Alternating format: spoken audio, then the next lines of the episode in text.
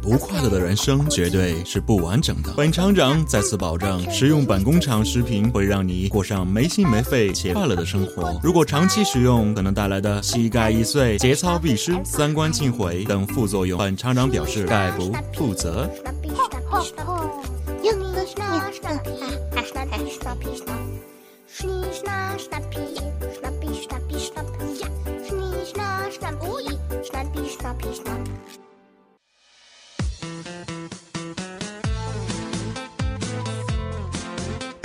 搞笑工厂，您生活的调味剂。Hello，大家好，欢迎来到搞笑工厂，我是你们的主播郝厂长。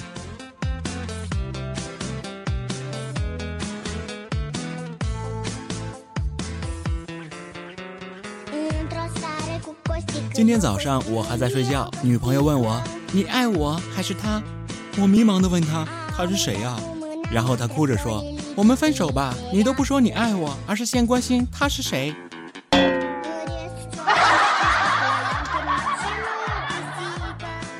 然后我说：“好好好，亲爱的，我爱你，这总行了吧？”他说：“哼，那你告诉我他是谁？”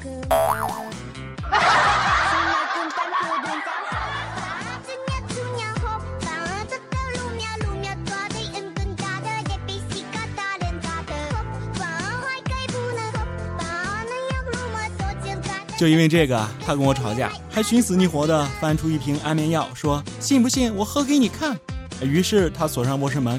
无论我怎么叫，他都不开。正准备踹门而入呢，哎，他出来了，把安眠药递给我，说：“老公，我我拧不开。”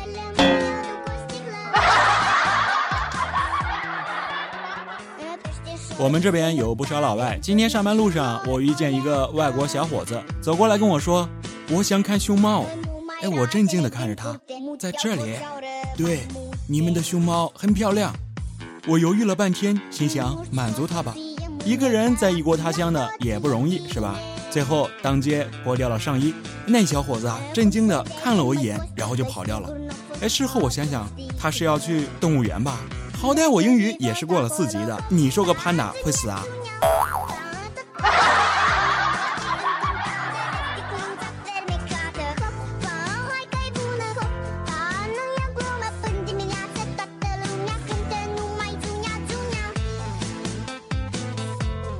在路口遇见一个女孩，她指了指地上，你掉东西了。我连忙看了看脚下，疑惑地问她，我掉啥了？她笑着说，你看不见吗？肯定是近视啦。要不来我们店里配副眼镜吧？现在配的话，全场八折哟。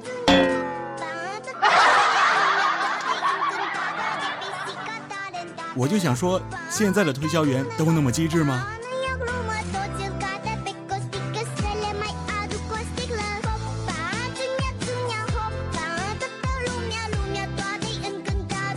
路过银行去取钱，看见前面的小夫妻两人分别输入密码的前三位和后三位，我好奇地问：“你们这么做原因是什么呀？”妻子笑着解释：“把密码分开就能防止其中一个乱花钱啦。”说着，她把取出的钱全装进了钱包，然后给了男的二十块钱。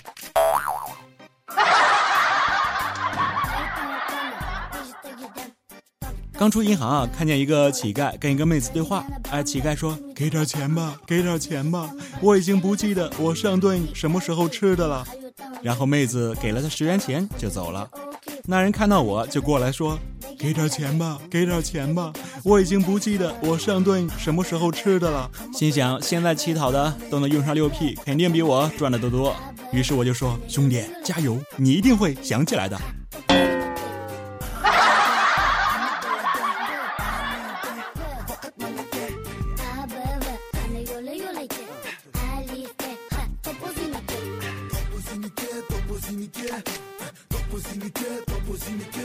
说到手机哈，我当年刚用智能机的时候特别土。有一天舍友带来一个盒子，哎，一问才知道那叫移动电源。舍友问我要用吗？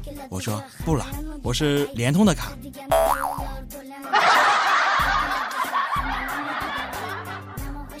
路上终于想起昨晚做的什么梦了。有一天我的祈祷感动了上帝，上帝说：“为什么你愁眉苦脸的？”我说：“我还有一百万房贷没有还呢。”上帝抬手一指，我头上就多了一个光环。我问上帝：“您这是看我受苦，让我成为天使吗？”上帝说：“你想多了，这个环叫做聚能环。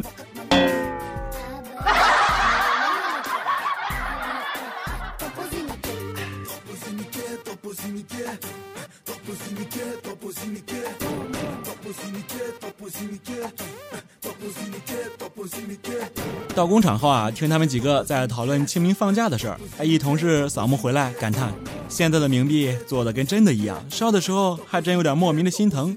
哎，一阵苦笑之后，他妻子打电话说：“你早上是不是上坟啦？怎么没带桌上的冥币啊？还有，我今天刚刚取的两万块钱去哪啦？”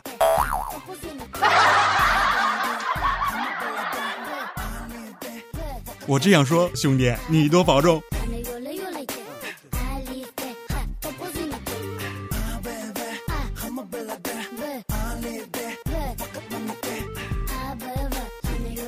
东东昨天去寺庙烧香，还见了高僧。高僧问了一个问题：一根鱼竿和一筐鱼，你选哪个？东东说：我要一筐鱼。高僧笑道：授人以鱼，不如授人以渔。这个道理你懂吗？鱼吃完了就没了，鱼竿可以钓很多鱼，可以用一辈子。东东说：我要一筐鱼之后就把它卖了，可以买很多鱼竿，然后把鱼竿租给别人收租金。然后自己留一根，继续钓很多鱼。高僧说：“阿弥陀佛，你乞丐，贫僧不想和你们温州人讲话。”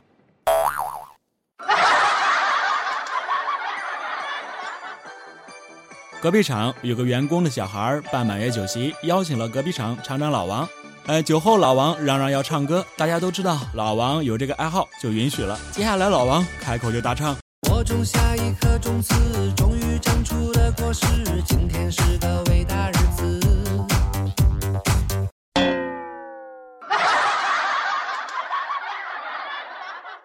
唱到这，那员工就上来对老王拳打脚踢。现在老王还裹着绷带呢。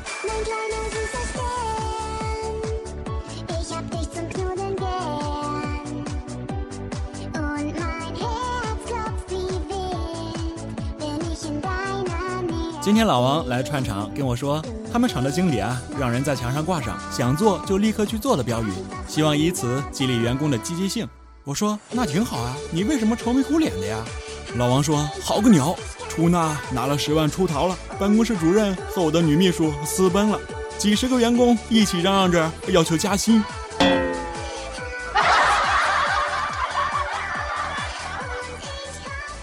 小梦喜欢一个女孩子，每晚都和她聊天。可女孩要么半天回一句，要么干脆不理她。小梦却依旧主动。终于有一天，哈，女孩突然回得很快，高谈阔论。小梦感动的呀，努力终于没有白费啊！鼓起勇气问：“你终于对我有感觉了？”女孩淡淡的说：“不是呀，我今天刚刚把三星的手机换掉了。”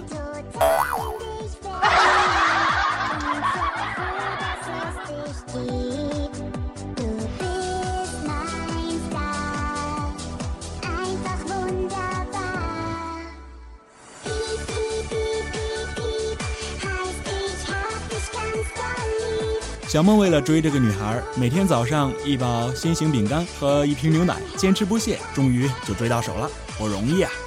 一天早上，他又带着心形饼干去看女孩，女孩就问他：“你这饼干是哪里买的？我去了好多超市，就是买不到这种形状的。”小梦自豪道：“那当然找不到了，这这是我一口一口啃出来的。”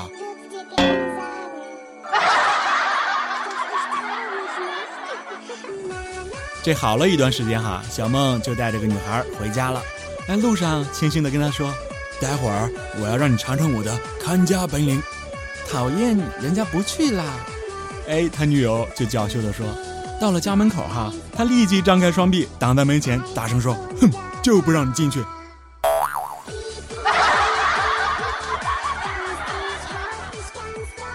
于是哈，于于是他们又分手了。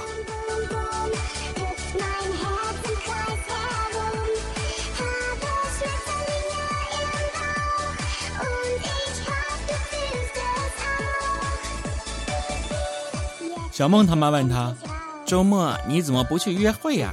小梦说：“又没有女的喜欢我。”他妈安慰他：“可能是因为你还不够好。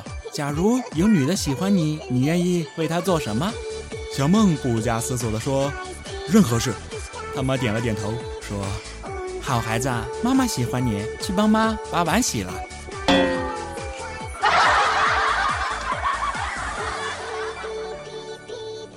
哎，真是防不胜防呀！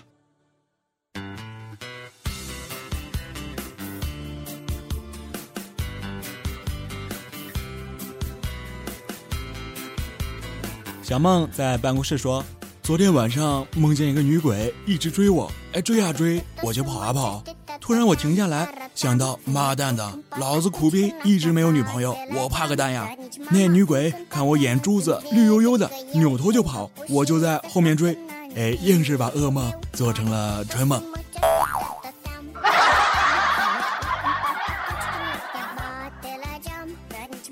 小梦啊，我说你是有多饥渴呀？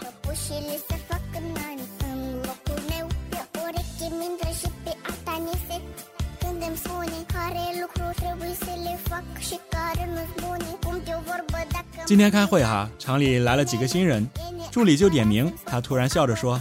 哪个同学叫方丈呀？哎，你爸妈真会取名呀！他喊了几声，没人理。后来坐在最后面的一个男员工站起来说：“施主，老衲法号方文，不是方丈。”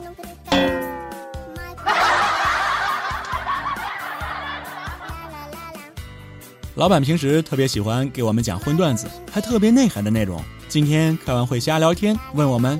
渔夫捕了一条美人鱼，却把它放了回去，这是为什么呢？A 是胸太小，C 是长得太丑，D 呢是渔夫心肠好。我很纯洁，我选的 D。我知道你们要的选项并没有出现。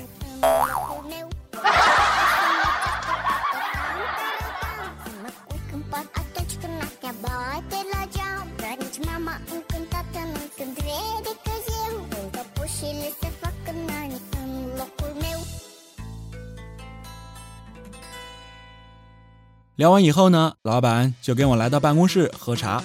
办公室的鱼缸里啊，养了几只透明的小虾。老板戴着眼镜看了半天，问我养的什么呀？我说虾啊。领导一愣，茶也没喝就走了。哎，我也愣了。哎妈，赶紧大声的解释：虾，老板，老板，虾呀，老板，真是虾呀，是真虾呀，老板。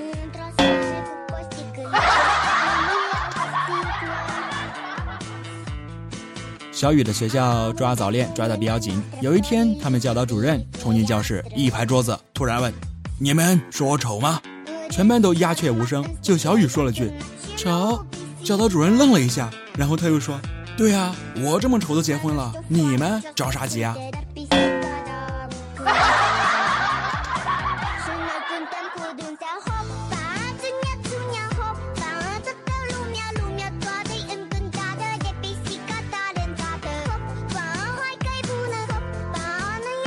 有一天，小雨放学后，哎，就跟我显摆，他们今天学的历史知识。他就问我：“舅舅，你知道慈禧太后叫什么吗？”我说：“不知道，叫什么？”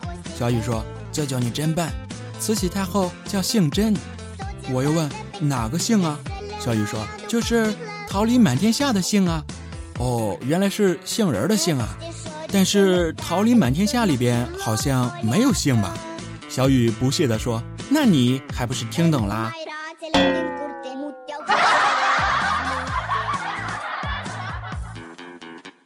哎，我竟无言以对啊！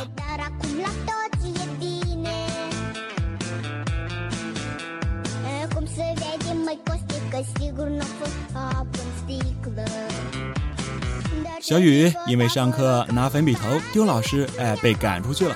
在楼梯上呢，老师打了小雨一巴掌，小雨就诧异地说：“老师，你打人，我告诉校长去。”老师说：“有人看见吗？”小雨看了看附近，确实没有人，于是掏出口袋里的黑板擦就丢向了老师。哎，丢完后，小雨啊扭头就跑，老师呢就在后边追，哎，边追边说：“嘿，你这小子啊，我说上课怎么找不到黑板擦呢？”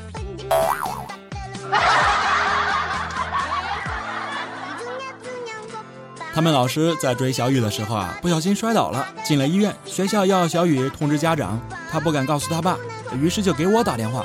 另一个熊孩子在他后面准备千年杀，也就是同句话。于是小雨给我打电话的对话如下：喂，舅舅，我，我操你妈！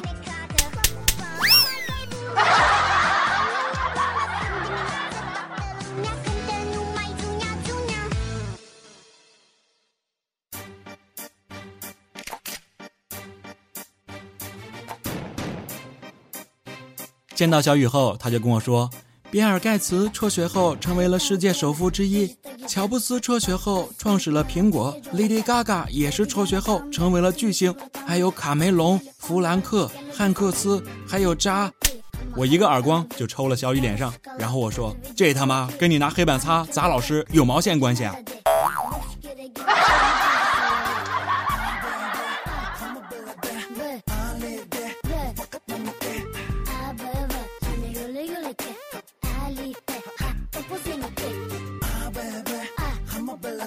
小雨的老师就要出院了，哎，我让小雨去接一下老师，他怄气不想去，我就扭着他的耳朵来到医院。老师出院后啊，在街上一瘸一拐的走着，小雨看着老师一瘸一拐的就学他，后面学还觉得不过瘾，就走到老师前面去学。后来呢，就出来一个壮汉，哎，就把这老师给揍了一顿，哎，老师懵了，哎，我也看傻了，只听那人说，人家小孩腿瘸了，已经很可怜了，你他妈还学人家。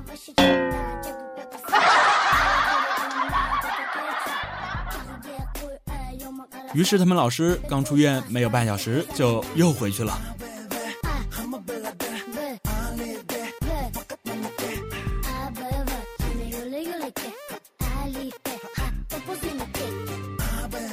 过年的时候，小雨跟我要钱去买摔炮，就是那种轻轻一摔就会响的。他买了满满一口袋回家。到家后，哎，我就问他炮呢，买好了吗？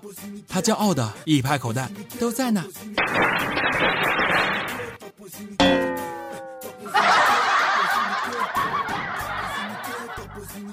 妈妈，我要戴胸罩，不行，我要用卫生巾，也不行。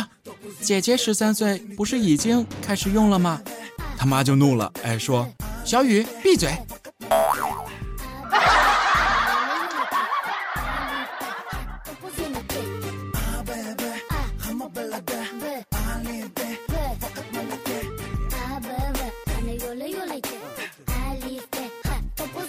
小雨他们期中考试出了一道古汉语翻译题，逝者如斯夫，不舍昼夜。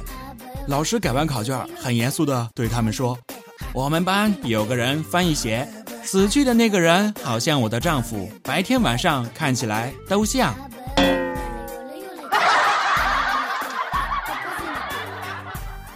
说着还看了看小雨。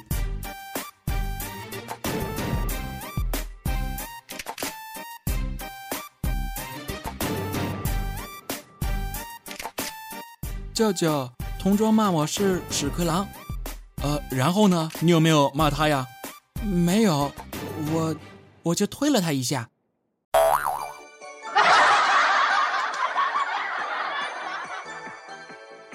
机智的小雨啊！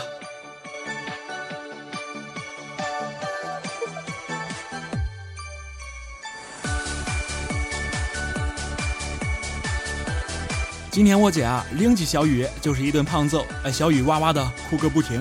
只听我姐说：“还有脸哭？不许哭！”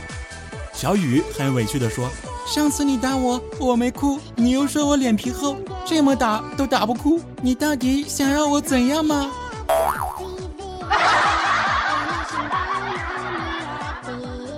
小雨他妈问：“小雨，我给你九十元。”你再去给你舅舅借十元，这样你总共有多少钱啊？小雨说：“零元。”他妈说：“你这孩子啊，怎么学的数学？”小雨委屈地说：“你根本就不了解我舅舅。”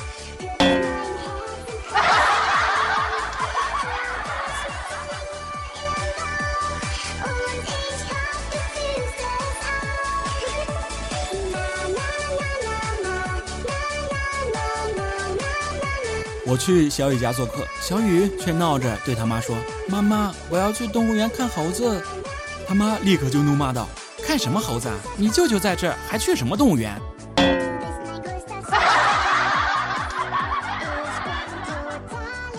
我说：“姐，我有点反应不过来，你这话到底几个意思啊？”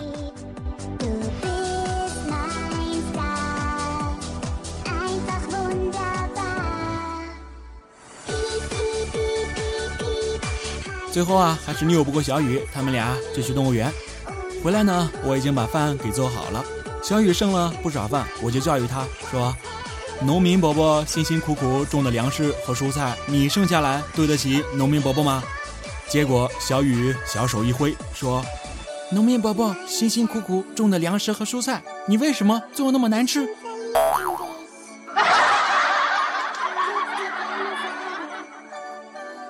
不说了，我现在还在反省呢。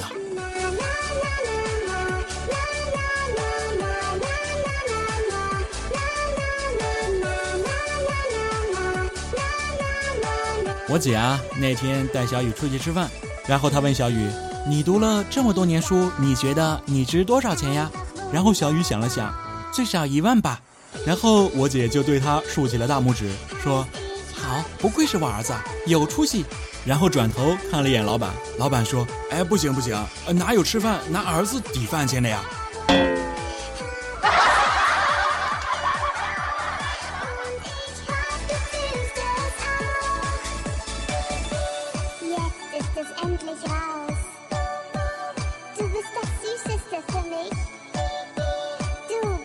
前几天我妈来我家吃饭，吃过饭呢就一起吃水果。我妈挖了一勺西瓜，哎，没拿稳啊，就掉到地上了。她捡起来就要往我嘴里塞，哎，见我很诧异的看着她，突然笑着说：“哎，不好意思啊，我以为你还是小时候呢。”那一刻，忽然我好像明白了一些什么。我妈嘴里常念叨那一句：“还是你小时候嘴不挑，喂你啥吃啥。”我想说，妈，我真的是亲生的吗？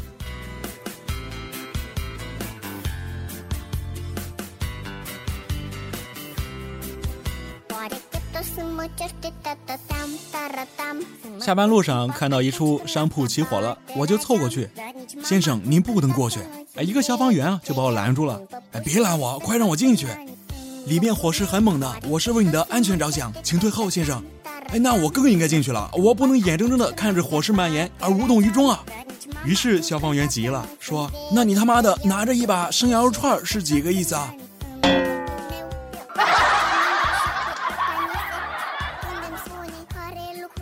光顾着看热闹了，突然发现走了一条不熟悉的路，我就找了一个大爷问路。我说：“大爷，麻烦问一下，这条是什么路啊？”大爷指着路，热心的告诉我。小伙子，这条是水泥路。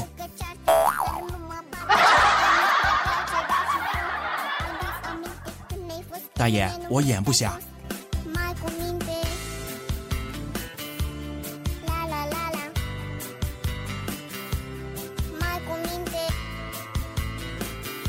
好心的大爷啊，怕我不认路，就带我走了一段。哎，我看见不远处有一个美女，忍不住就多看了两眼。大爷转身问。喜欢呀，我笑笑。大爷说：“给我你手机号，然后在这里等着。”说罢呢，便大步向前。哎，几分钟后，我电话就响了，传来一个甜美的声音，说：“喂，你好，是郝厂长吗？哎，有位爷爷迷路了，现在在泉城公园附近，你快点来吧。”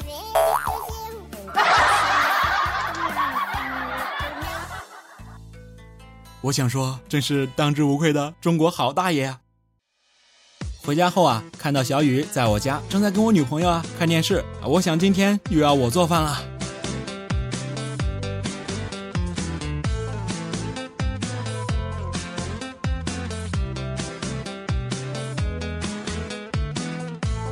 果不其然啊，女朋友说菜给你买好了，你去做饭吧。我就说女生不会做饭会出现什么情况呢？别人家的小孩想起小时候都会说。好怀念小时候妈妈做的菜，将来我们的孩子长大后就不会这样说了。这时候，小雨接过话茬说：“他肯定会说，好怀念小时候妈妈给我叫的外卖啊。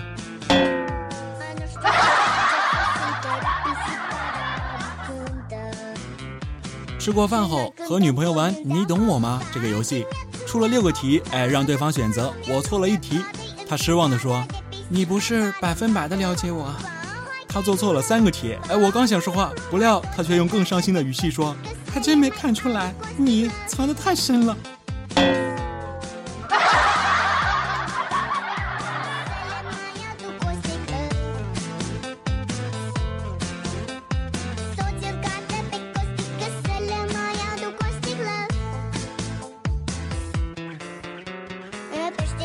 就因为这个，他把我赶出去，哎，不让我进门。我在外面已经坐了三个小时了，我终于忍不住开始拍门。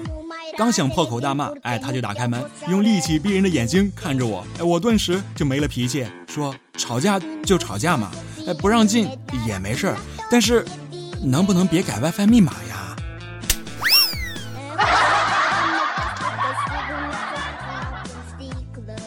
刚进门啊，还没站稳，哎，女朋友就要用鸡毛掸子打我，我就机智的说：“你看，小雨还在这呢，别在孩子面前使用暴力。”说完啊，正当女朋友犹豫不决之际，我家小雨就非常懂事的跟他舅妈说：“没事，舅妈，你打吧，我不看。”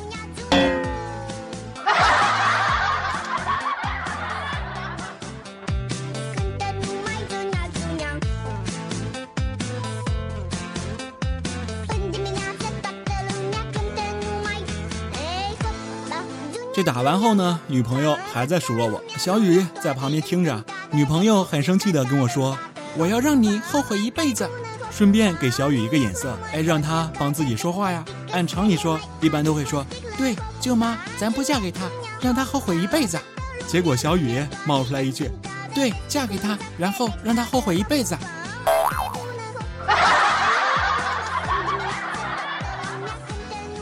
果然啊，熊孩子的世界我们不懂。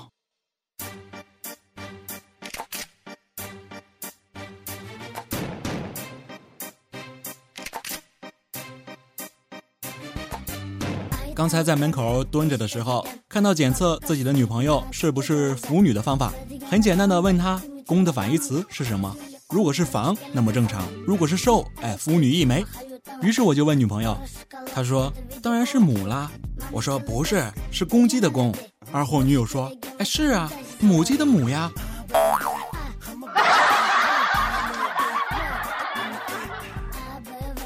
哎，二货的世界，看来我也是不懂的。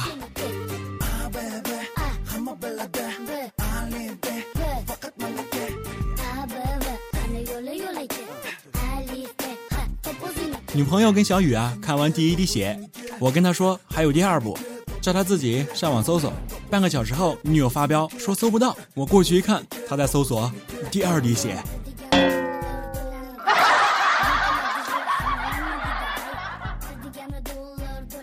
女朋友问我，有人说键盘第二行是爱上对方过后就哭了，我看到的为什么是安上电饭锅和煎烤炉呢？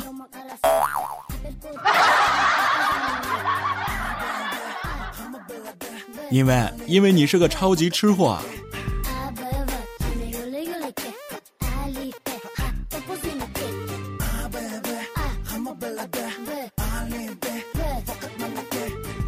我跟女友商量啊，媳妇儿，周末我们出去找个地方玩吧。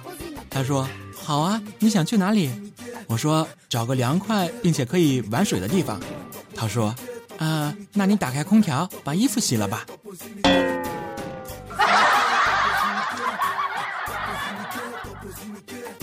晚上送小雨回家，顺便给他买了点零食。哎，买完东西啊，老板问我：“先生，买花吗？”我说：“买花干什么呀？”老板说：“买花送女朋友啊。”我说：“哦，买多少花送个女朋友啊？”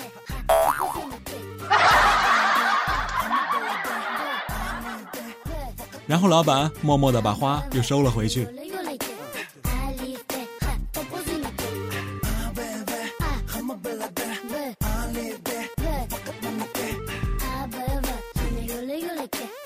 最近两天啊，嗓子有点不舒服。回去的路上拿了点药，然后我没事就问医生：“哎，医生，我怀疑我老婆有严重的强迫症。”医生说：“哦，说来听听。哎，比如说哈，她衣服只要稍微有一点点脏，就必须换下来洗。”医生说：“就这样？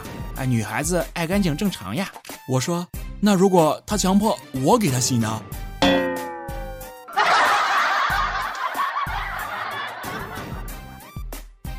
到家后呢，我顺手打开收音机，一个温柔的声音就传出来：“如果肤色红润，脸上的绒毛嫩而柔软，那说明很健康。”听到这里啊，女朋友忍不住摸了摸自己的脸，然后笑着问我：“你看我的样子是不是也是健康可爱的？”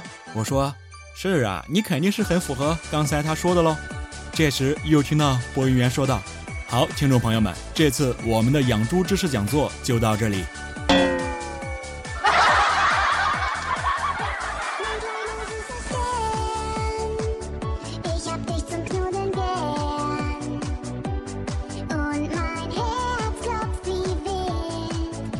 这是一个很古老的传说。话说很久很久以前，有一对兄妹，在他们很小的时候，父母就双双离去，哥哥带着妹妹从此相依为命。他们一起长大，一起快乐，一起悲伤，一起感受着世间千奇百怪的事物。或许是因为长时间在一起的缘故，他们竟然爱上了彼此，并抛开了一切舆论与束缚，生活在了一起。但这在当时封建守旧的社会，怎么能容得下这种事情的发生？愤怒的村民把他们兄妹两个抓住后，分隔到两个很远的地方，并且残忍地挖掉哥哥的眼睛，让他从此找不到妹妹的踪迹。又粗暴地割下了妹妹的耳朵，让他永远也听不到哥哥的呼唤。从此总会听到远处传来凄厉的呼喊声，而在大海的另一边，人们也总会看到一个瘦弱而且没落的身影，不停地寻找着什么。很久很久以后啊，有个音乐家无意中听到了这个凄美动人的爱情故事，大受感动，一首感人肺腑的曲子流传至今。哎，没有伴奏，我就给你们清唱几句吧。嗯两只老虎，两只老虎，跑得快，跑得快。一只没有眼睛，一只没有耳朵，真奇怪，哎，真奇怪。